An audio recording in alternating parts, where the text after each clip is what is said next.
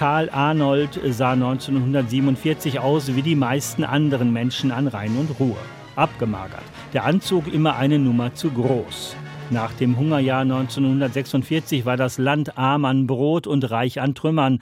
Der Ministerpräsident musste Mutmacher sein. Tausende aus allen Berufsschichten und darunter viele wertvolle Menschen stellen sich heute die Frage, ob es sich noch lohnt, dieses Leben zu leben.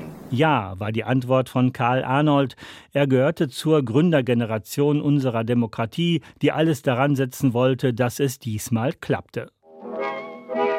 Geboren wurde der eher kleine und schmale Karl Arnold in Süddeutschland. In Württemberg. In sehr bescheidene Verhältnisse hinein, der Vater Bauer und Handwerker. Karl fing mit 13 Jahren auf einem Bauernhof an. Ich stand jeden Morgen gegen halb fünf Uhr auf, musste dann vier Kühe melken, den Stall misten und dann ging es aufs Feld und dann wurde die übliche Landarbeit verrichtet. Karl Arnold wurde anschließend Schuhmacher. Seine politische Heimat war die katholische Zentrumspartei. Sie förderte ihn und unterstützte ihn beim Studium. Arnold ein christlicher Sozialist, der nach dem Studium in Düsseldorf arbeitete als Funktionär im christlichen Lederarbeiterverband. Er heiratete und bekam mit seiner Frau Liesel einen Sohn. Den Nazis war er mehr als suspekt. Nach dem Attentat auf Adolf Hitler 1944 wurde Arnold verhaftet, kam aber wieder frei.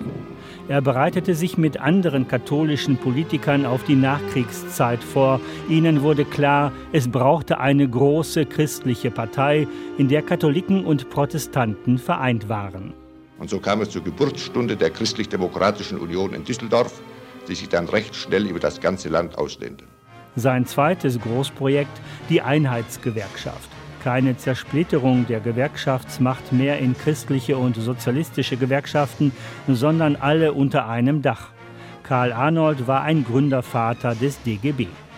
Als Oberbürgermeister von Düsseldorf griff er beim Trümmerräumen selbst zur Schaufel. Und gerade dieses Bild gewann die Freundschaft mit dem Mann auf der Straße. Karl Arnold hatte politisch keine Berührungsängste. Er koalierte mit der SPD und anfangs sogar mit den Kommunisten. Beides war seinem Parteifreund Konrad Adenauer ein Dorn im Auge.